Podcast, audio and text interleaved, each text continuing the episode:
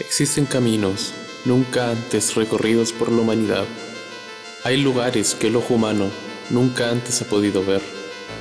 Hay rincones de la mente aún no explorados, historias nunca antes contadas y emociones nunca antes vividas.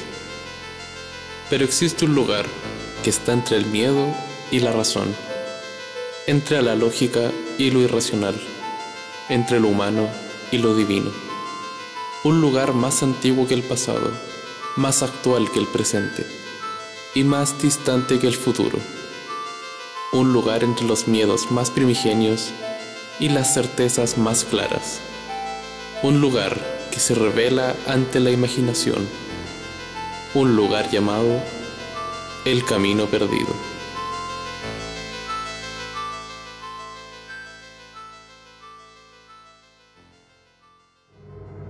Recuerdos de infancia. Cuando éramos niños, solíamos pasar todas las tardes después de la escuela jugando fútbol en el pasaje. Éramos por lo menos unos 8 o 9 casi siempre. De vez en cuando venía el cárcamo, un niño uno o dos años más grande que nosotros. Éramos todos lo suficientemente inseguros y tímidos como para no poder negarnos a que jugara con nosotros. Nadie se llevaba bien con él, a nadie le caía bien. Era un tipo grandote y tosco, que empujaba a cualquiera que tuviera la pelota en los pies. Saltaba a cabecear con los codos abiertos y con la mala intención en los ojos. Del barrio, el más débil era el Tito, un niño asmático, pero que era querido por todos en el lugar, incluso en el colegio. Quizás por eso el cárcamo le tomó una especie de tirria, se transformó en su objeto principal a golpear. Un día, Tito se cansó de los empujones y las patadas y le dio un puntapié en la canilla. El cárcamo ni se movió, pero le devolvió un puñetazo en la nariz. La sangre fluía tanto que le manchó la polera blanca que usábamos en el gimnasio para las clases de educación física.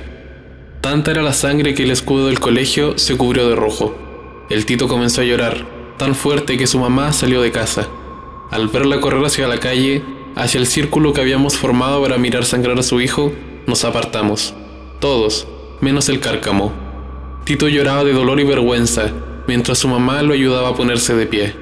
El cárcamo ahora le gritaba garabatos a él y a su madre. Ella supo de inmediato que él era el causante de todo el problema.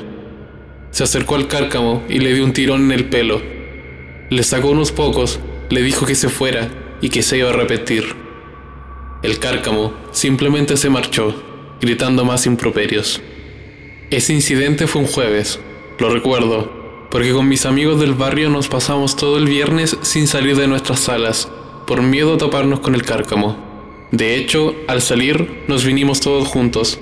Se transformó en una costumbre que mantuvimos hasta que la vida nos separó. Tito tampoco fue el viernes, así que lo fuimos a ver a su casa. Estaba bien, con un enorme parche en la nariz. Su mamá nos reprendió por unos segundos, pero después nos dio las gracias por preocuparnos por él, por ir a verlo ni nos preguntó por el abusador, por el niño que había hecho sangrar a su hijo. Con el tiempo entenderíamos por qué. El lunes siguiente no vimos al cárcamo, tampoco el martes ni el miércoles. Ya no venía al barrio. De primera pensamos que era por miedo a toparse con la mamá de Tito, pero no podíamos estar más equivocados. Uno de los amigos del pasaje llegó con el rumor de que el cárcamo estaba enfermo, en cama, y como su familia no tenía para pagar por un tratamiento, simplemente se quedaba en casa. Con el paso de las semanas, los rumores empezaron a multiplicar y se hacían cada vez más extraños. Unos decían que se le estaba cayendo la piel, otros que un pelo grueso le había empezado a salir en la lengua, otras voces hablaban de que una de sus piernas se le había dado vuelta, e incluso se decía que los brazos se le habían pegado al torso. La curiosidad pudo más conmigo, por lo que convencí al Daniel González, otro de los niños del barrio, que me acompañara a su casa espiar. Ambos éramos atléticos, por lo que podíamos saltar una pandereta en caso de necesitarlo. Preguntando, llegamos a la casa del cárcamo. Esa era una de las ventajas de vivir en un pueblo pequeño. Rodeamos la casa para intentar saltar la pandereta que daría a su patio, cuando una voz nos detuvo. Un hombre de rostro duro y voz golpeada, le dijimos que éramos amigos del Héctor Cárcamo, y él dijo que era su hijo, que habían tenido que llevarlo al hospital. que había pasado varias semanas ahí para nada, y que ahora los doctores simplemente lo habían mandado de vuelta a su casa que muriera. Lo dijo con esas palabras. Lo mandaron de vuelta a morir a su casa.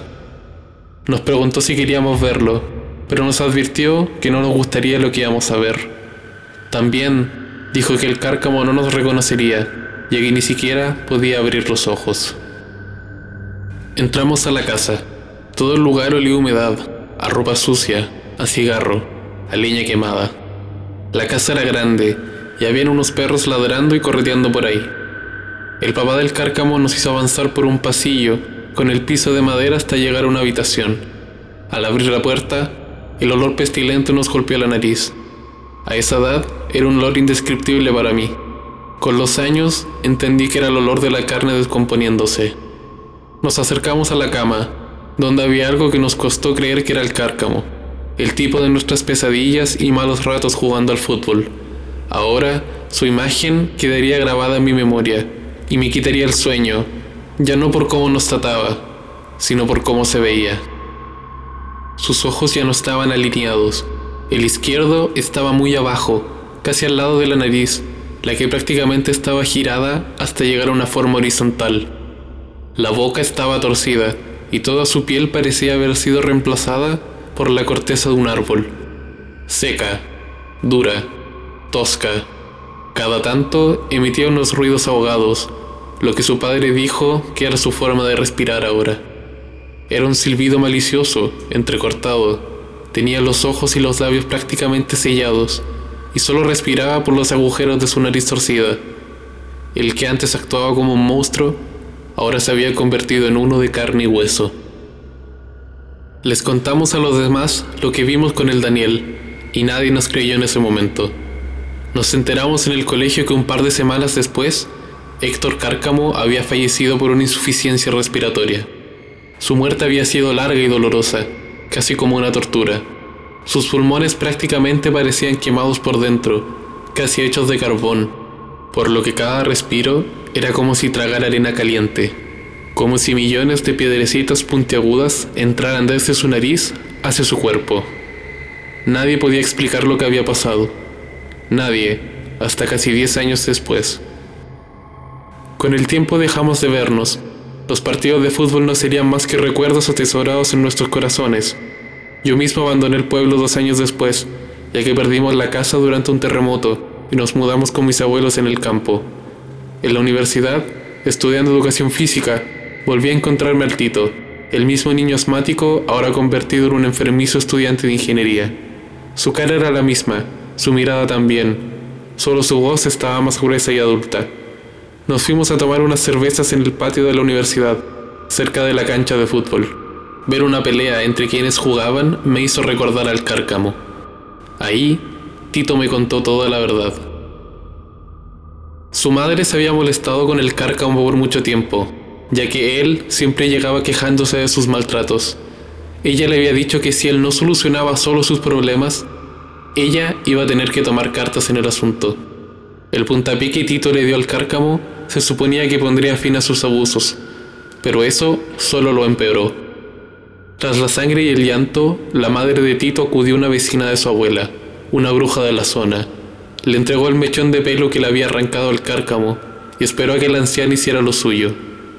Eso postró al cárcamo en cama, secándolo de a poco, haciendo de él un trozo de madera con forma humana.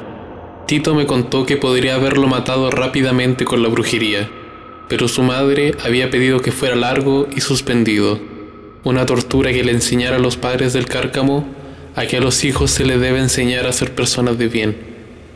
Tito ya no podía mirarme a los ojos y perdimos la vista en el resto del partido. Nunca más volvimos a hablar y cada vez que nos veíamos nos evitábamos.